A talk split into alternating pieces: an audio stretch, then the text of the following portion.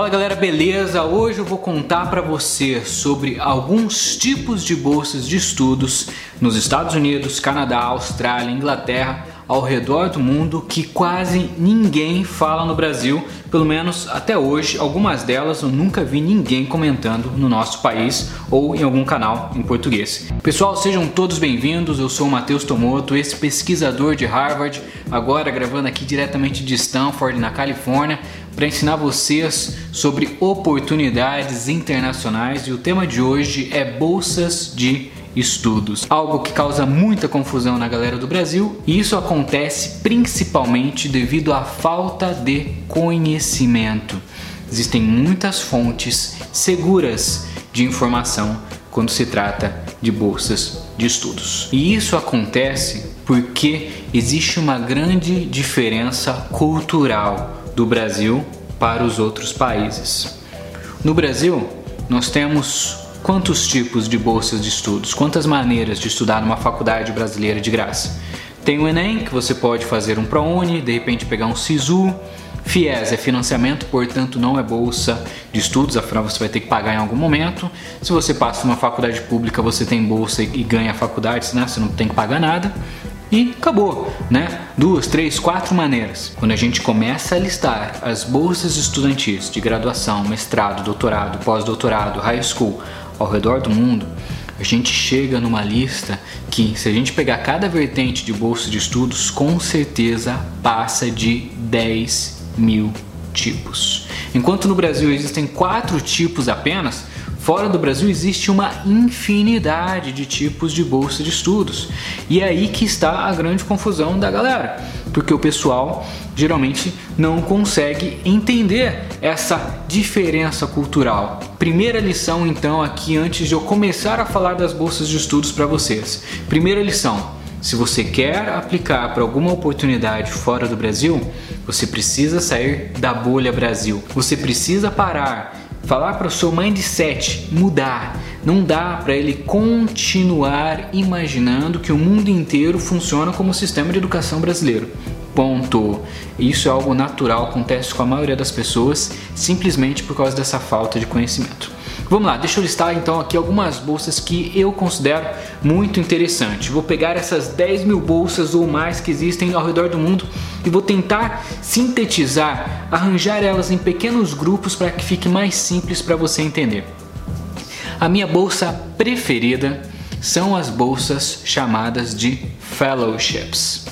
Eu demorei muito tempo nos Estados Unidos para conhecer, para ter conhecimento sobre esse tipo de bolsa e hoje é a minha bolsa preferida. Essas bolsas de fellowship, elas são muito meritocráticas. Então, quanto mais conhecimento técnico real, não conhecimento teórico, ok? Conhecimento real você tiver, portanto, em alguns casos até é considerado experiência profissional, experiência de trabalho, experiência acadêmica, artigos publicados, etc., mais você ganha. Tá? Na minha primeiro fellowship nos Estados Unidos foi um pequeno salário que eu ganhava no MIT, no MIT, no Instituto de Tecnologia de Massachusetts. Putz, era uma bolsa bem pequenininha. Isso quando eu tinha uns 22, 23 anos de idade. E o meu último fellowship foi na época de Harvard, em 2017, 2018, quando eu estava fazendo pesquisa lá. A galera do meu laboratório, todos eles ganhavam mais do que 4 mil dólares por mês só de fellowship. E por que que fellowship não é uma bolsa tão comentada no Brasil? Porque ela possui um conceito diferente. Além de você ganhar todos os benefícios de estudar numa faculdade gratuitamente, ou seja, você não paga a sua mensalidade da faculdade, lembrando, todas as faculdades nos Estados Unidos têm mensalidades públicas e as privadas, por isso existem as bolsas. Além da fellowship cobrir todas as suas mensalidades, todo o seu custo com a faculdade, ela te dá um salário para você trabalhar com pesquisa dentro da faculdade. É uma das bolsas que eu mais gosto porque você pode desenvolver, aprender, fazer uma pesquisa com algum professor, com algum departamento, ajudar a sua faculdade, ajudar a ciência, ajudar a tecnologia, ajudar a ser criados novos artigos, novas teorias e você ganha para isso. Por isso ela é muito meritocrática. Quanto mais conhecimento, mais você ganha. Adoro essa bolsa, é a minha preferida. Não é a das mais fáceis, mas é a minha preferida. Um outro tipo de bolsa, essa é um pouco mais conhecida no Brasil, principalmente para a galera que quer entrar na faculdade, na graduação, no bacharelado, é a bolsa de esportes. Essa daqui é uma bolsa muito top porque ela paga tudo para você. Ela vai pagar sua faculdade, ela vai pagar sua hospedagem, geralmente ela paga até mesmo sua alimentação. Se você for jogar em algum time, eles vão pagar as suas viagens ao redor do mundo. E a grande questão dessa bolsa é a seguinte: muita gente acha que brasileiro só consegue bolsa de esporte se jogar futebol. Bolsas de esportes existem para mais de 20 modalidades. Existem muitos esportes nos Estados Unidos, não é só futebol, não é só vôlei, não é só basquete. Sabe quando você está assistindo o Pan-Americano ou as Olimpíadas na televisão? Tem um monte de modalidade de esporte? Todas essas modalidades oferecem bolsas de estudos. Então, para quem pratica natação é muito bom, para quem joga tênis, para quem joga ping-pong, tênis de mesa, tudo isso é considerado esporte e tem muita bolsa para isso. Um outro tipo de bolsa muito interessante são os scholarships e os grants. É aqui que entram as bolsas principais, as bolsas que a maioria da galera conhece, que a maioria da galera aplica. Por que elas aplicam para essas bolsas? Scholarship, se você traduzir para o português, é literalmente bolsa de estudos, né? Os grants são esses fundos, né, que ajudam estudantes com baixa condição financeira. E por que elas são tão populares? Porque elas não exigem tanto esforço do aluno. Muitas scholarships, assim que você faz a sua aplicação numa faculdade, tipo Harvard, MIT, Stanford, Princeton, Yale, Oxford, ela automaticamente, no momento da aplicação, já te considera para uma dessas scholarships.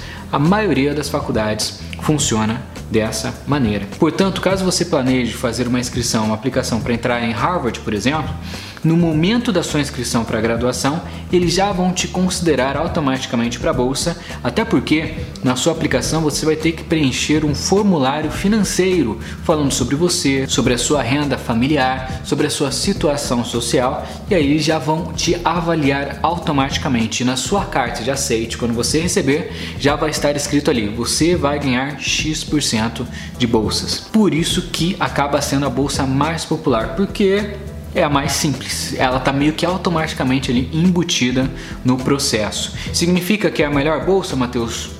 Não, significa que é a bolsa mais fácil de ser conquistada porque acaba não tendo tanto requisito extra, não tem que fazer essa específica, não tem que fazer redação específica, não tem que fazer uma aplicação seis meses antes ou um ano antes das aulas começarem. O negócio é meio natural. Você está na aplicação, você coloca no botãozinho ali, quero receber ajuda financeira e ser avaliado para bolsas e eles já vão te considerar. E é esse o motivo pelo qual tanta gente procura as melhores faculdades. Quanto melhor ranqueada for a faculdade, tipo Harvard, Harvard, Stanford, MIT, mais grana ela vai ter, portanto, mais chances de você conseguir uma super bolsa de estudos. Todos os brasileiros que eu conheço têm bolsas de estudos em Harvard. Todos os brasileiros que eu conheço têm bolsas de estudos em Stanford. Todos os brasileiros que eu conheço têm bolsas de estudos no MIT, Yale, Princeton e etc. Tá? Por quê? São faculdades tops, então eles têm mais grana para ajudar beleza? E aí você pode chegar para mim e falar: Mas Mateus, eu me inscrevi, eu não passei numa super faculdade, passei numa faculdade mediana. Não conquistei 100% de bolsa, conquistei 75%. Minha família é de baixa renda e os outros 25% são um impeditivo pra gente, porque a gente não consegue ter grana suficiente para bancar esses 25%. Pô, legal, conquistei 75, tô super feliz, é uma super conquista, mas ainda não consegui porque falta 25%. Quando você chegar na sua faculdade, você vai perceber que ela, a instituição, oferece diversas maneiras para que você consiga pagar esse restante ou fazer uma grana extra. Vou dar um super exemplo para você. Eu fiz minha faculdade nos Estados Unidos com tudo 100% gratuito.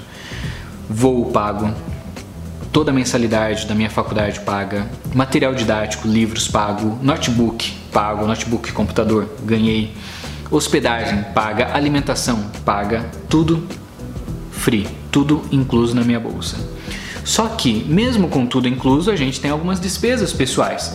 Por exemplo, eu precisava comprar produtos de limpeza para minha casa. Quando chegava o inverno, eu precisava comprar casaco, roupa de frio, que é caro pra caramba nos Estados Unidos.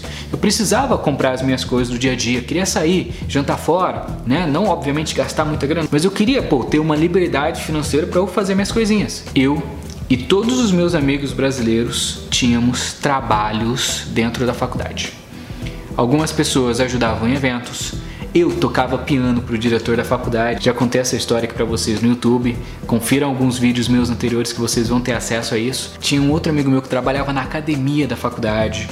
Um outro amigo meu trabalhava cortando grama. O outro trabalhava no inverno tirando neve e a galera ganhava o salário baseado em horas. Então, geralmente, o salário variava ali entre 15 a 30 dólares. Eu consegui um trabalho muito bom e eu ganhava 50 dólares por hora. 4 horas trabalhadas dava 200 dólares, quase mil reais por 4 horas trabalhadas. Afinal, né, o dólar tem um valor muito alto. Alguns amigos meus ganhavam 30 dólares, outros 15.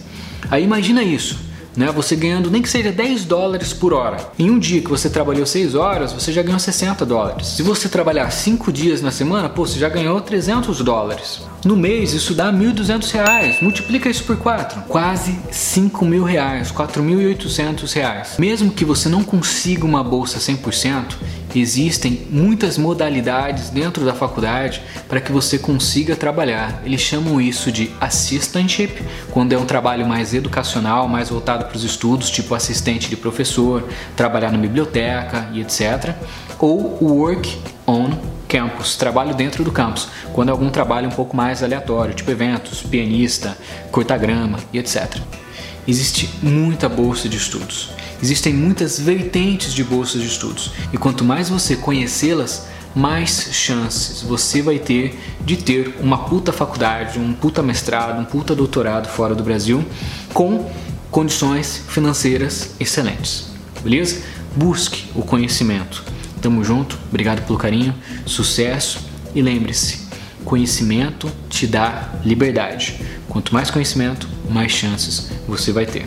Beleza? Tamo junto. Valeu.